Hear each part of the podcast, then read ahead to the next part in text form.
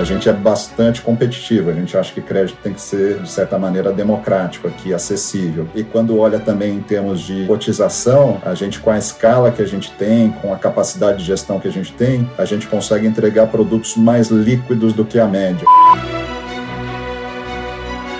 Bem-vindos e bem-vindas ao Mind Asset, o podcast da Itaú Asset.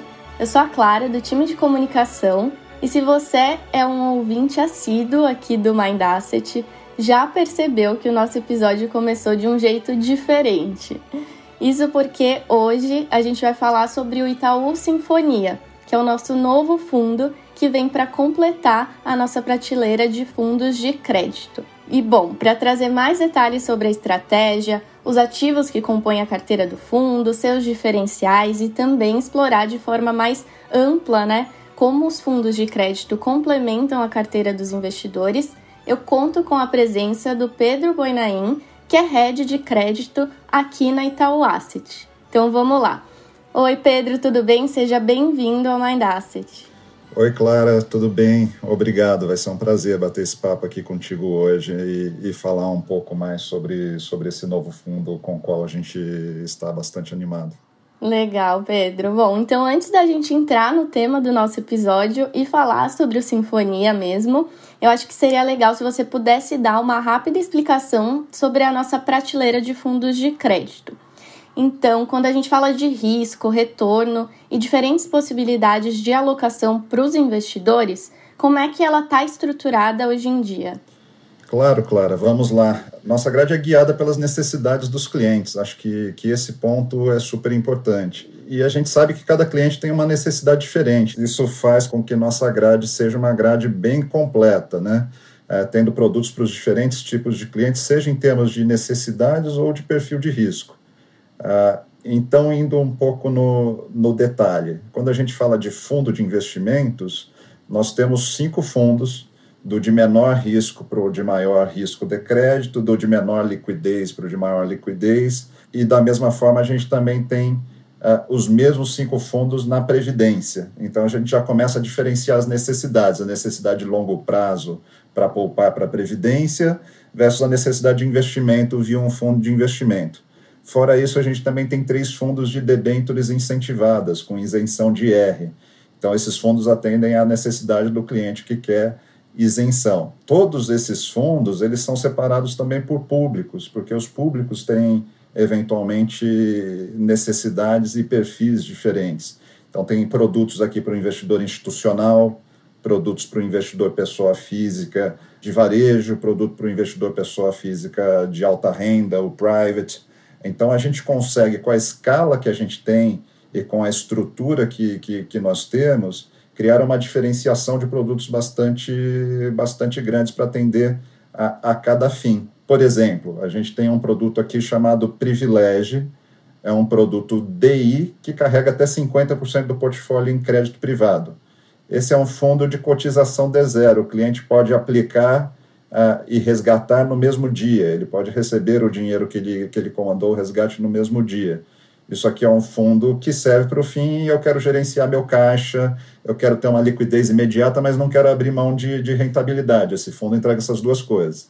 A gente tem fundos que dão acesso muito democrático à classe de crédito. Fundos high grade com, com, com, com liquidez em D1, você resgata no dia seguinte, você tem o retorno, mas ele já te permite acessar uma carteira de crédito super diversificada com, com potencial legal de, de rentabilidade.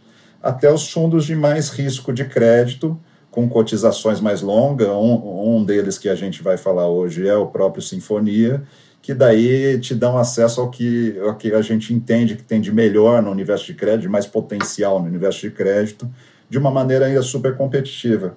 Essa é outro, outra característica bastante importante da nossa grade, assim, em termos de custo, de taxa de administração, quando você compara com produtos equivalentes na indústria, a gente é bastante competitivo. A gente acha que crédito tem que ser, de certa maneira, democrático aqui, acessível.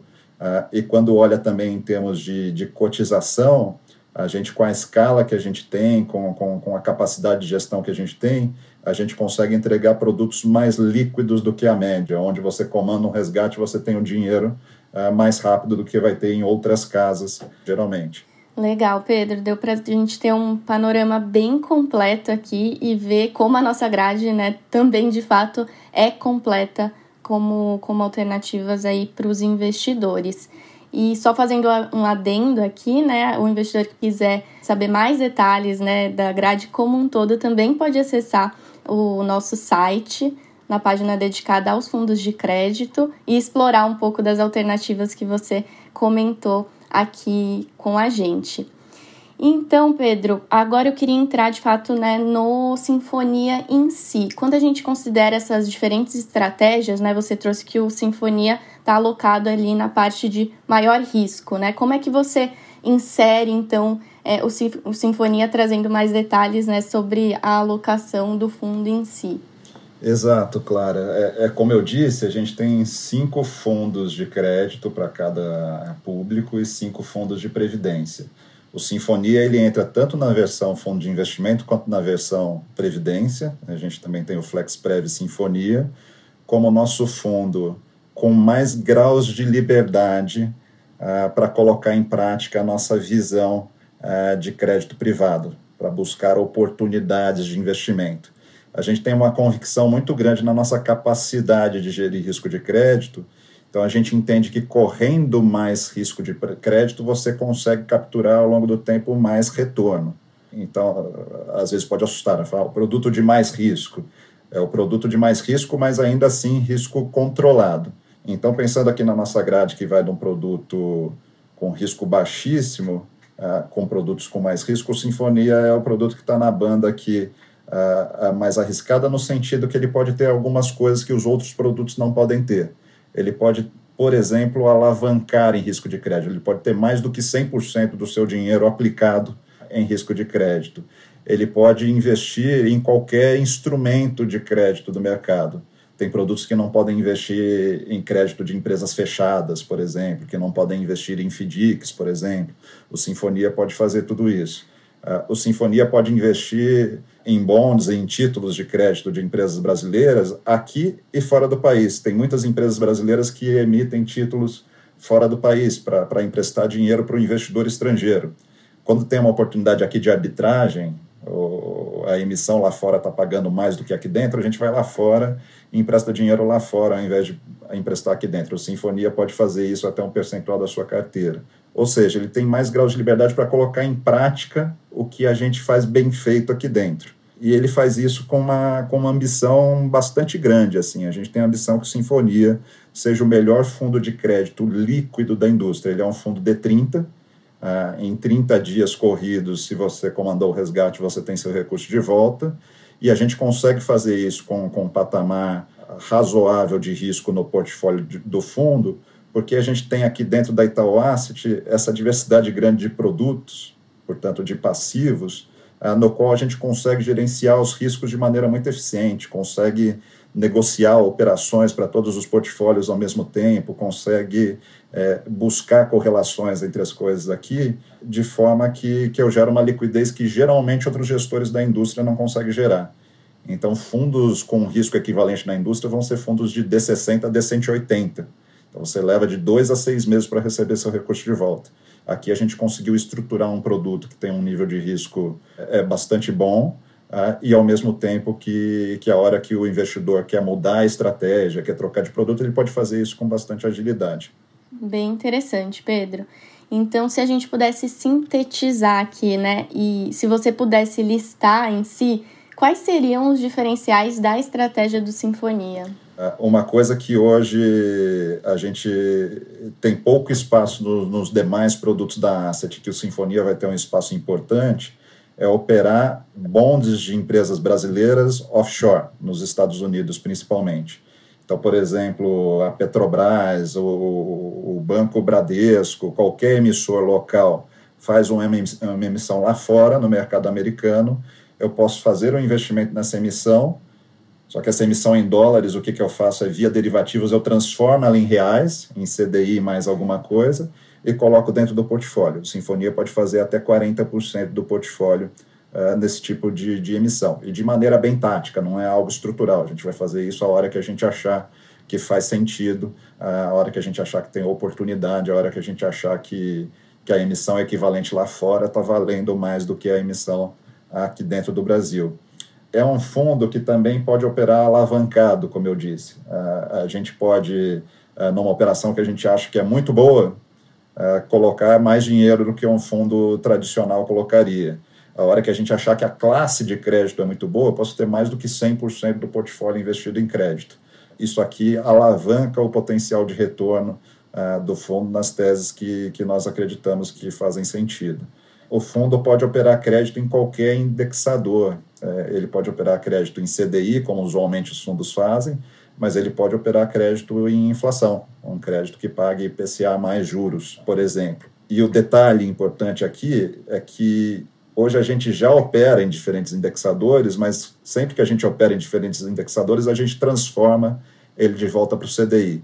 Não é necessariamente o caso no Fundo Sinfonia. No Fundo Sinfonia, eu posso correr o risco de mercado desses diferentes indexadores. E daí, claro, você poderia perguntar, pô, mas um, um fundo de crédito vai correr risco de mercado? Às vezes, quando você empresta dinheiro uh, para uma empresa, para um, um banco, num indexador diferente, esse empréstimo vem com risco de mercado, né? É, é usual, você empresta pré-fixado. O cara vai te pagar 15% ao ano se as taxas de juros do mercado mudarem, o preço disso aqui muda. Uh, o que acontece muito no mercado de crédito brasileiro é que tem gestor que toma esse risco de crédito sem conhecer, sem ter experiência de geri-lo.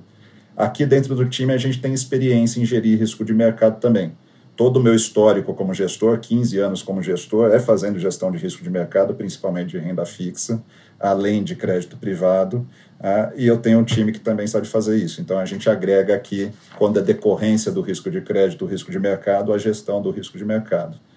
Ah, é um fundo que vai ter um percentual relativamente alto em, em, em primeiros emissores. Hoje, se a gente vai, vai para o mercado de crédito privado, tem os emissores que estão sempre aí, estão sempre pegando dinheiro emprestado que todo mundo conhece. Mas tem muita oportunidade para quem está vindo no mercado pela primeira vez. Boas empresas que só emprestavam dinheiro de bancos e começaram a acessar o mercado de capitais, os fundos de investimentos, como, como uma maneira de complementar ali o seu funding, e a gente faz isso bastante bem. A gente tem muito relacionamento, muita capacidade de originar, a capacidade de resolver os problemas das empresas pelo tamanho que a gente tem, pela, pela profundidade que a gente tem. Então, é um portfólio que vai buscar essas oportunidades. que mais? Assim, operações mais estruturadas, por exemplo, operações de crédito que quando quando a empresa vai bem, a gente tem uma participação no resultado que a empresa tem, é o que a gente chama aqui de EBITDA kicker, uma, uma cabeça muito ativa de gestão, com muita negociação no mercado secundário. A gente não compra crédito para levar ele até o vencimento necessariamente.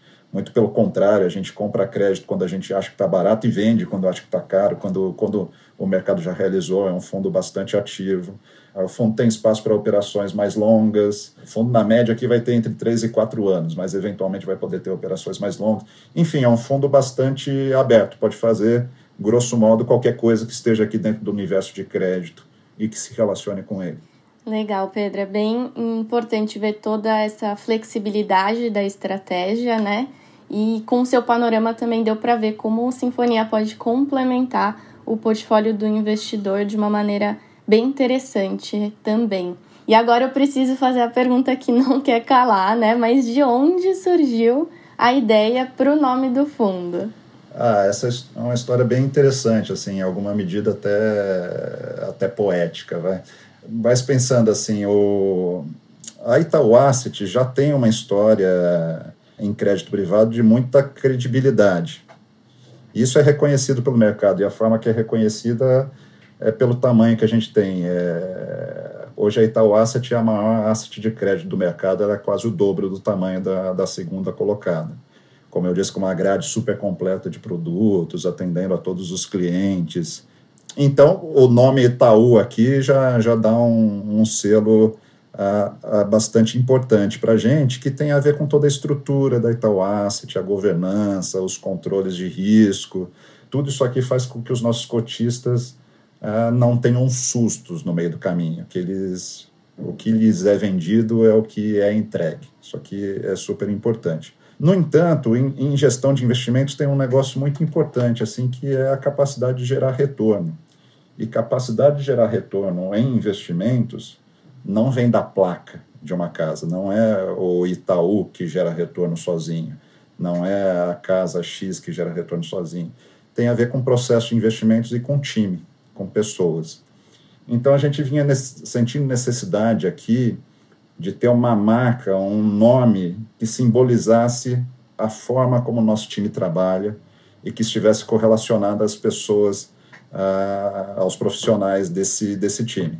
E daí a gente foi pensar em coisas relacionadas à música clássica, entendendo que, que a forma como uma orquestra se organiza tem um pouco a ver com a forma como nós nos organizamos. E o primeiro produto que a gente fez dentro desse contexto uh, uh, foi o Sinfonia. Se a gente for pensar, uh, uma orquestra se organiza lá com diversos músicos, né?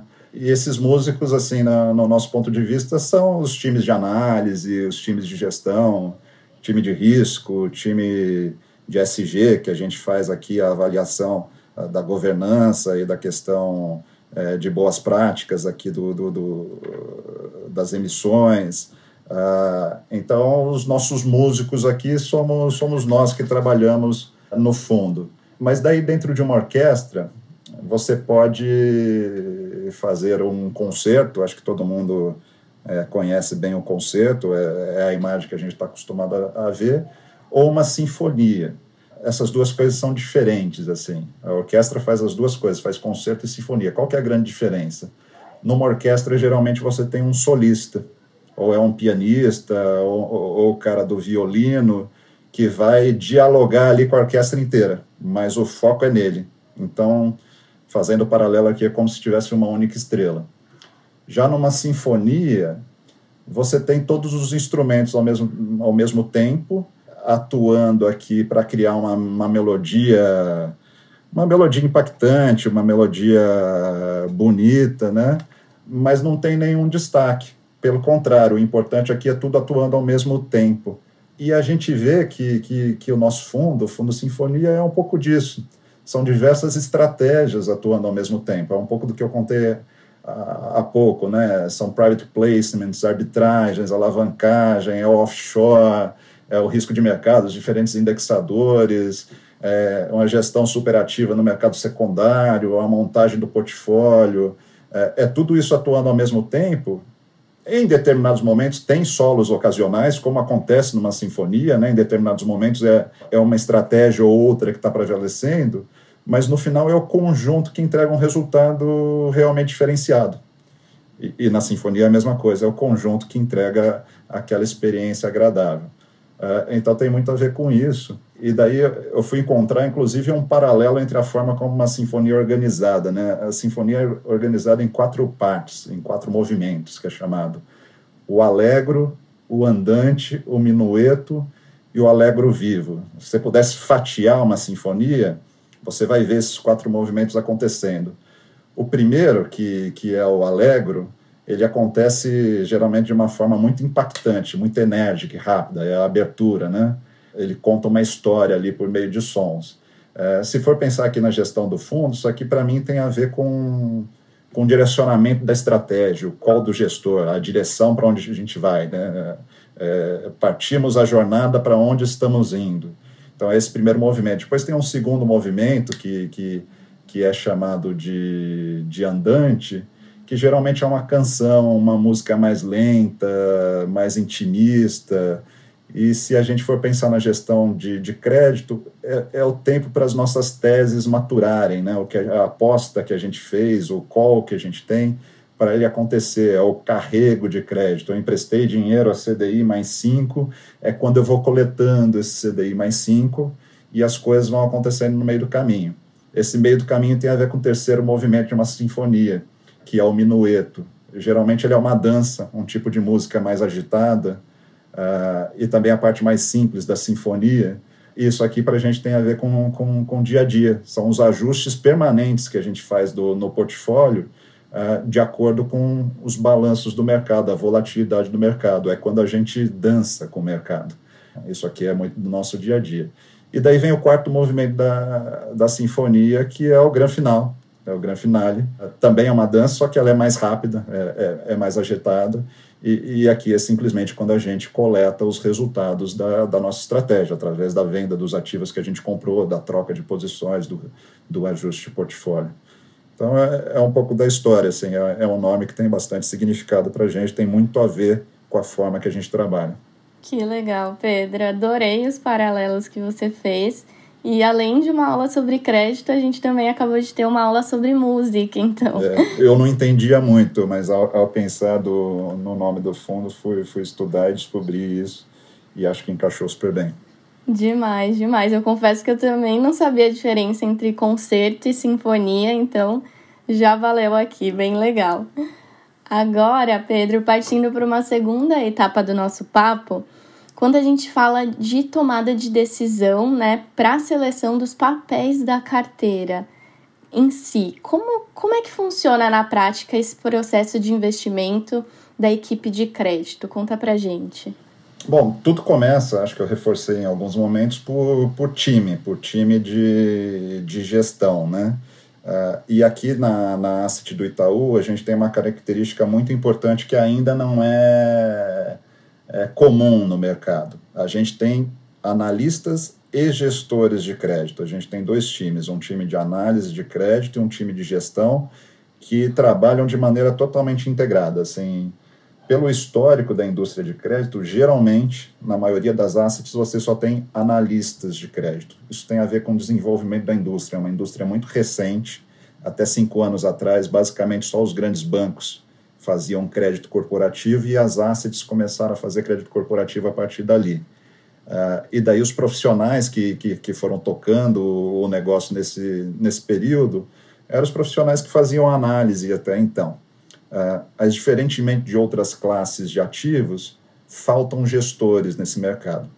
E gestor é uma coisa muito importante, assim, determinante para gerar performance diferenciada quando você está focado somente em análise, você tem muita capacidade de evitar problemas ao longo do tempo, uh, mas geralmente você tem mais dificuldade aqui de pensar o portfólio, como ele se compõe, a correlação entre os riscos e como você pode ser mais dinâmico ou menos dinâmico no meio do caminho. A gente acha isso aqui muito importante.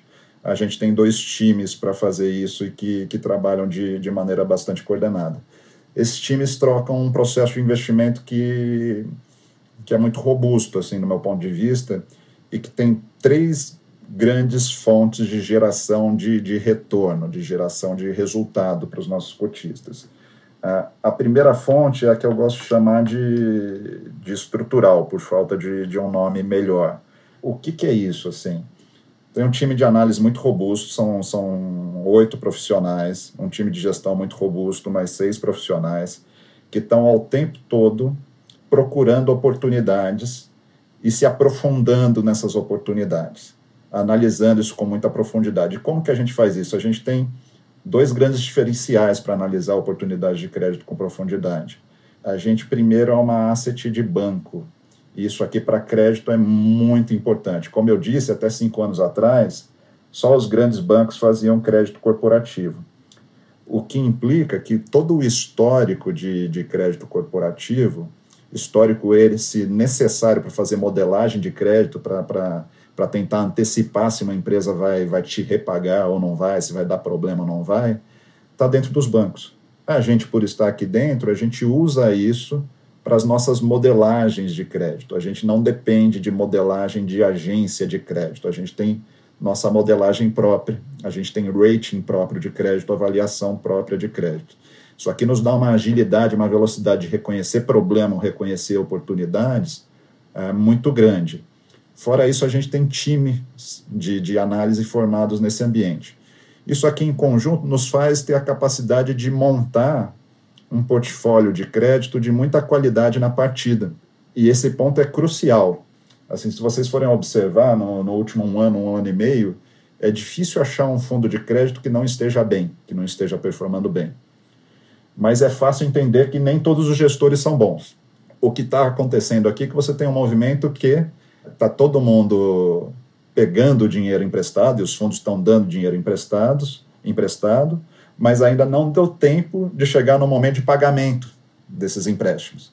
É, crédito que acontece, na verdade, é você empresta dinheiro hoje para receber no futuro. Mas nesse meio do caminho, os fundos estão computando sua rentabilidade como se fossem receber esse dinheiro lá na frente. Vai chegar lá um momento da verdade lá na frente, onde quem pegou emprestado tem que pagar e talvez não pague. Então, na partida é muito fácil fazer um produto de crédito bom, que você sai emprestando dinheiro para todo mundo e quem te prometer pagar a melhor taxa de juros vai fazer que seu fundo seja melhor. Mas para ser melhor, de fato, tem que cumprir a promessa. Por isso acaba sendo muito importante a análise, assim, você ter capacidade de amarrar bem a estrutura, de coletar garantias importantes para que o cara te repague lá na frente. A gente faz isso muito bem e monta aqui um, um colchão de ativos de qualidade que entrega esse carrego, essa promessa de rentabilidade ao longo do tempo e que garante que lá na frente ela seja, seja paga. Isso aqui é um, um primeiro pilar do nosso processo de investimento. O segundo é a escala. Assim, como eu disse antes, a gente é a, maior asset de crédito do país, disparado, uh, e a gente faz bom uso disso. Como que a gente faz bom uso disso? Eu consigo sentar com originadores de crédito e com empresas e negociar condições diferenciadas dado o meu tamanho. Por quê? Porque eu resolvo os problemas deles, é, muitas vezes sem que eles precisem recorrer a outros agentes do mercado. Então, eu consigo sentar numa empresa que precisa captar uma determinada quantia de recursos num determinado prazo, num determinado indexador, eu resolvo para ele e a gente faz o que a gente chama de private placement. Ele faz isso aqui com a gente da Itaú Asset e não mostra para o resto do mercado. Então, eu gosto muito de dizer que hoje a Itaú Asset tem acesso a tudo o que acontece no mercado, mas o mercado não tem acesso a tudo o que acontece na Itaú Asset. No ano passado, a gente fez cerca de 80% dos private placements de toda a indústria. Então, a escala aqui nos dá condições diferenciadas de retorno. Muitos originadores é, nos pagam mais por conta disso e nos dá condições diferenciadas de risco. A gente consegue sentar com as empresas e negociar e montar quatro mãos contratos melhores, documentos melhores, garantias melhores, que lá na frente, na hora do pagamento, vão aumentar a probabilidade que a gente receba. E daí tem um último pilar que, que amarra tudo, porque de certa forma os, do, os outros dois pilares estão mais relacionados à escolha dos ativos, que é a gestão ativa, que está relacionada à montagem do portfólio, ao dia a dia, aquela dança ali da sinfonia é, é, é que eu expliquei, né? a gestão ativa acontece em, em, todos os seus aspectos. Vai desde você estar mais ou menos alocado em crédito, dependendo do momento do ciclo, a gente acha que é um momento bom, um momento ruim, tem mais, tem menos, é, até você comprar e vender ativos no mercado, procurar oportunidades de arbitragem, pensar em produtos diferentes, como é o caso do Sinfonia. É, gestão ativa é quase que, que uma, um modo de vida, assim, é o que a gente busca a todo momento.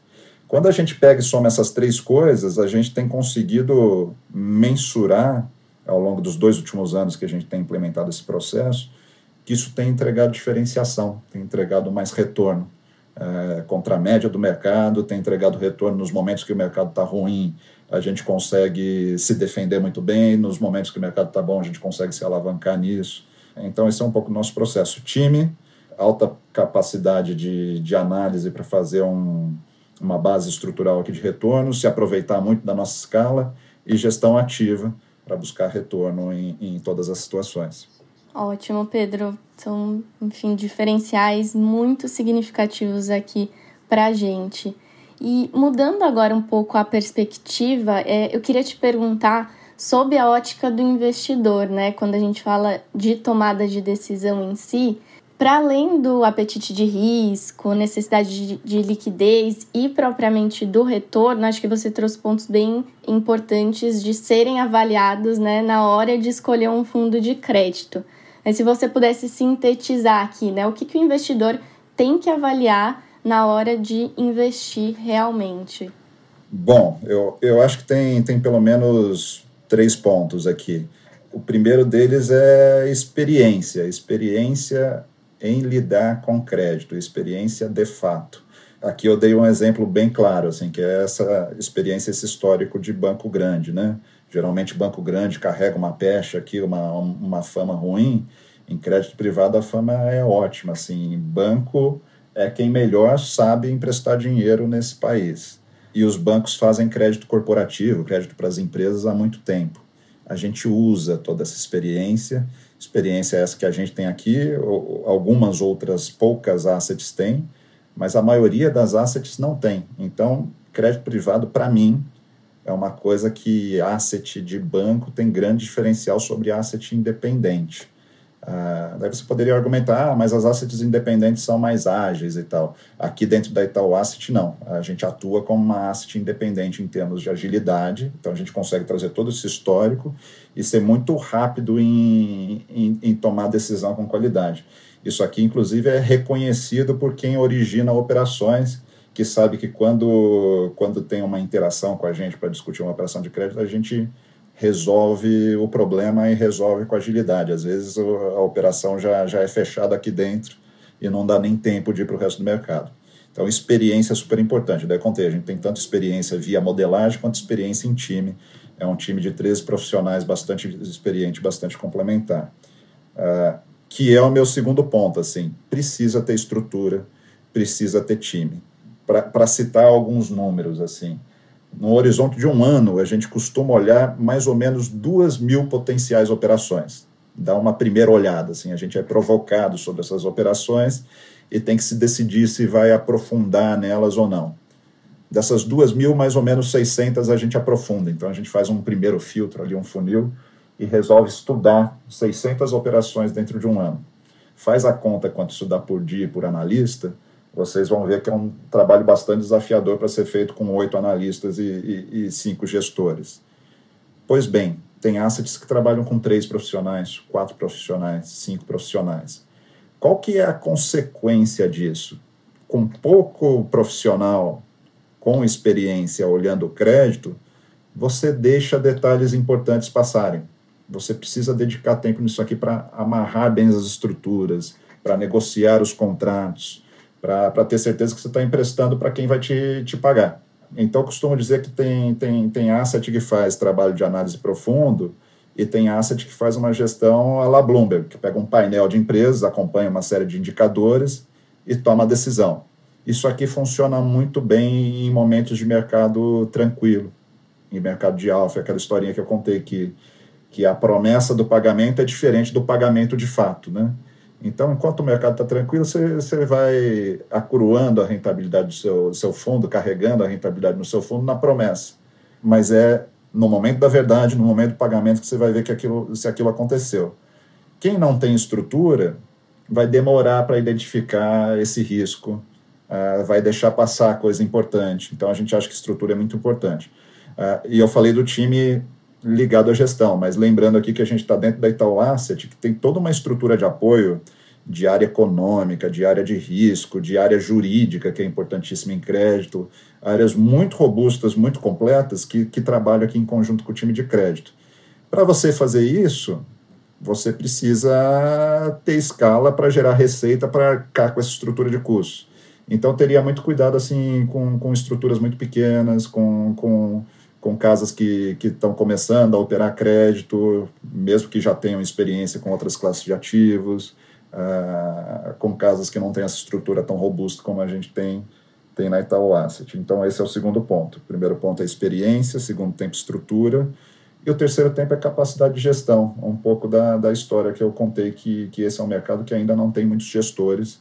Capacidade de gestão é, é, é, é mais subjetivo, ah, mas para quem já acompanha o mercado de crédito há algum tempo, ah, vai lembrar que a gente teve problemas graves na indústria de crédito no final de 2019, ah, numa crise técnica e depois em 2020 com a Covid, onde gestores que tinham produtos mal calibrados eh, tiveram que liquidar ativos de crédito às pressas. Recentemente, a gente tem tido problemas amplamente divulgados na mídia de gestores de crédito que tiveram que fazer remarcações eh, é, do valor da, das posições que carregavam ali, que só carregavam elas na, na curva, né, nessa promessa de pagamento, e que geraram impactos não esperados muito grandes para os seus cotistas.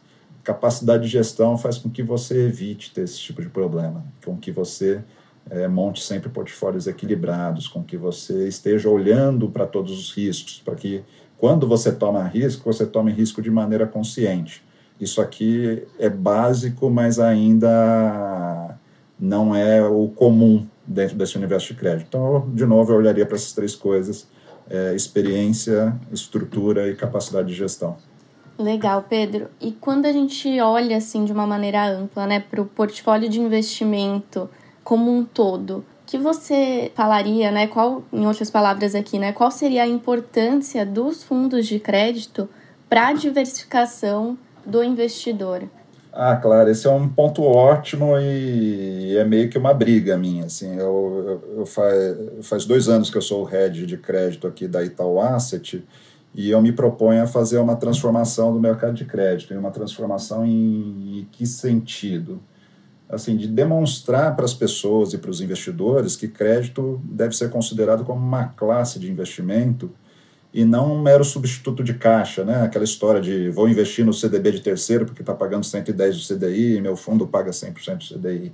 Assim, crédito é, vai muito além disso. Assim, se for olhar na essência, o que, que é crédito privado? É você, investidor pessoa física, através de um fundo de investimento, dar dinheiro emprestado para empresas, para bancos, para governos e para indivíduos Uh, e se essas pessoas, essas empresas, bancos, esses indivíduos te pagam, você tem uma rentabilidade.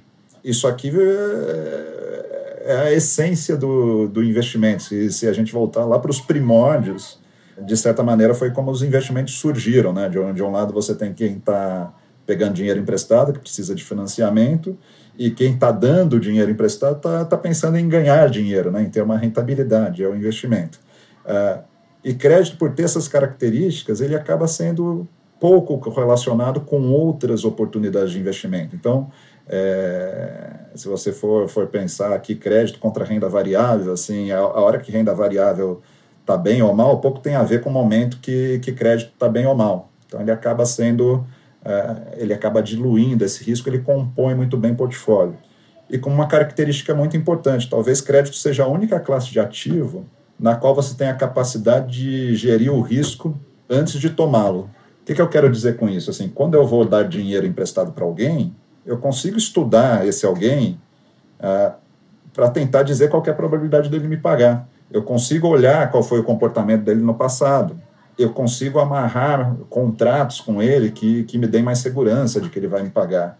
Eu consigo pedir garantias para o caso dele não me pagar, eu ir lá e tomar essas garantias. Então, por exemplo, pode ter um, um imóvel, se não me pagou, eu vou lá e pego o imóvel, vendo o imóvel recompõe o valor do fundo. Crédito, você faz essa gestão do risco antes, uh, de alguma maneira. Em outras classes de ativos, não. Você escolhe lá a empresa e tal, mas você está apostando no, no, potencial dela render. Uh, você compra o título de renda fixa, você está sujeito à volatilidade de mercado e tudo mais. Então, crédito tem essa característica bastante interessante. Então, meu desafio aqui é demonstrar que crédito pode ser uma classe de ativo que, que diversifica portfólio e que agrega retorno. Assim, é, dá para ganhar bastante dinheiro com crédito, dá para ganhar dinheiro parecido com que os fundos multimercados é, ganham, dá para ganhar dinheiro parecido com que outras, uh, outras classes de risco ganham, mas eu entendo que com, com um risco melhor controlado. Assim, é o que no jargão de investimentos a gente chama de Sharp, que é a relação entre retorno potencial e, e risco potencial mais positiva. Assim, eu ganho mais unidades de retorno por cada unidade de risco que eu corro. E agora a gente já está partindo para a reta final aqui do nosso episódio. E para a gente encerrar, eu já queria fazer um convite para os nossos ouvintes. No dia 10 de novembro, a gente vai promover o nosso tradicional evento anual, o Perspectivas, onde a gente vai debater as oportunidades e desafios para o mercado de investimentos no próximo ano e onde também, claro, a gente vai contar com um painel dedicado a crédito privado. Então, Pedro, eu queria saber de você, né, o que, que a gente pode esperar desse painel. Ah, acho que dá para esperar bastante coisa interessante, né? A gente não vai falar só de crédito, o crédito é uma da, das pautas. Eu sou relativamente pé quente. No ano passado fiz o meu primeiro painel Perspectivas disse ali tudo tudo que eu imaginava de maneira fundamentada para o mercado de crédito. E as coisas foram bastante na direção que a gente colocou, as coisas têm evoluído nessa direção. E acho que a gente tem bastante ideia legal para trocar dessa vez, assim, dando um pouco do de spoiler aqui, é, a gente obviamente tem daqui para frente um cenário muito complexo, tanto local quanto internacional, né, por, por toda a discussão de de aperto monetário lá fora, de inflação lá fora, por toda a discussão política, fiscal e, e de inflação aqui dentro. E o que eu, que eu gosto de falar muito, assim, num cenário complexo, isso aqui pode virar um problema para o investidor ou pode virar uma oportunidade. Gestor gosta de cenário complexo, cenário de volatilidade, porque são quando as oportunidades aparecem. A gente aqui na Itaú Asset tem muito essa cabeça de gestão ativa. Então a gente acha que ano que vem vai ser um ano cheio de oportunidades para quem faz um trabalho com profundidade. E daí a gente acha que tem um risco aqui de no ano que vem os gestores de crédito começarem a se diferenciar. Né? Aqueles gestores que correram risco de maneira não consciente podem começar a ver esses riscos se realizarem, com as empresas não pagando, porque estão tendo despesas financeiras muito altas, com juro muito alto, estão tendo uma vida mais difícil com a, com a, com a economia patinando e tudo mais. Agora, os gestores que, que fazem um trabalho com muita profundidade podem se aproveitar desse momento para colher as oportunidades, para comprar ali de quem está vendendo no aperto, para para vender coisa que a gente sabe que tem risco, mas nem todo mundo ainda está enxergando. Então, acho que vão ser os dois motes ali da conversa, assim, como lidar nesse cenário de complexidade e a gente aqui dentro tem um pouco da, da receita, assim, é, num mundo que é muito volátil, que é muito complexo, que tem, uh, tem muitas mudanças no meio do caminho, você tem que estar tá sempre estudando, sempre aprofundando uh, e com uma gestão muito ativa. Legal, Pedro. Bom, então, para os nossos ouvintes que querem se aprofundar né, nessas visões, não percam não percam né, nosso evento anual que vai acontecer no dia 10 de novembro. A gente está aqui bem ansioso por ele. Bom, e aí agora a gente chega ao fim do nosso episódio, né? Eu quero agradecer muito a sua participação, Pedro, foi excelente. Acho que a gente conseguiu explorar bem né, a estratégia do Itaú Sinfonia. Também tem uma, tem uma aula bem completa sobre o mercado de crédito em geral e até mesmo sobre música. Então eu tenho certeza que os nossos ouvintes aprenderam bastante nesse episódio. Muito obrigada pela sua participação, Pedro. Eu que agradeço, Clara, e, e reforçando, assim, convido todos a, a conhecerem o Fundo Sinfonia, um fundo que foi recentemente aberto. Uh, e a ambição aqui não é pequena, assim, a gente tem convicção que vai entregar o melhor produto de crédito privado líquido da indústria, que é esse fundo Sinfonia. Então agradeço aqui o tempo e a oportunidade de explorar um pouco sobre ele. Isso mesmo, Pedro. E bom, na descrição do episódio eu também vou deixar o link para você encontrar mais informações sobre o Sinfonia. E a gente fica por aqui e se vê numa próxima. Até mais!